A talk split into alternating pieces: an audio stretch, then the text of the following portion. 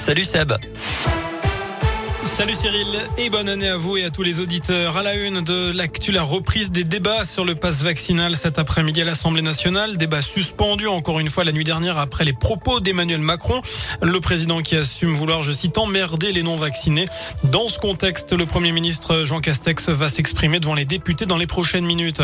En parlant de Covid, direction la Pologne également, la police de Varsovie a arrêté un homme condamné pour meurtre et qui était en fuite depuis 20 ans.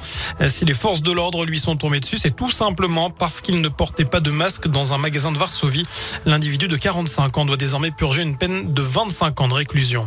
Dans le reste de l'actualité, le rendez-vous était fixé en début d'après-midi devant la mairie de Lorette. Plusieurs dizaines de défenseurs de la cause animale, notamment de l'association Le Cercle de Pan, eh bien, se sont mobilisés pour réclamer notamment le départ du maire, Gérard Tardy, après l'abattage non autorisé d'une dizaine de chèvres. C'était le mois dernier. Il était reproché aux animaux d'avoir causé des dégâts dans le cimetière de la commune. Des difficultés en fin de matinée sur la 47 dans le sens Saint-Élion, plus précisément à hauteur du virage de Corbert sur la commune de la Grand-Croix. Un camion de 19 tonnes qui était vide a pris feu. L'accident n'a fait aucun blessé. Il y a eu plusieurs kilomètres de bouchons. Pas d'alerte, c'est un exercice. Les 21 sirènes réparties dans l'agglomération de Rouen ont retenti en fin de matinée. Il s'agit d'un essai sonore dans le cadre du plan d'alerte du barrage de Villeray et de la surveillance du dispositif d'alerte à la population. Il y a aussi un test euh, qui était prévu aujourd'hui aujourd'hui euh, des sirènes pour les populations non spécifiques au barrage, comme chaque premier mercredi du mois. Dans la région, Sanofi fait appel dans le scandale de la dépakine. Ce matin, le tribunal de Paris a jugé le laboratoire lyonnais responsable d'un manque de vigilance et d'information sur les risques pendant la grossesse.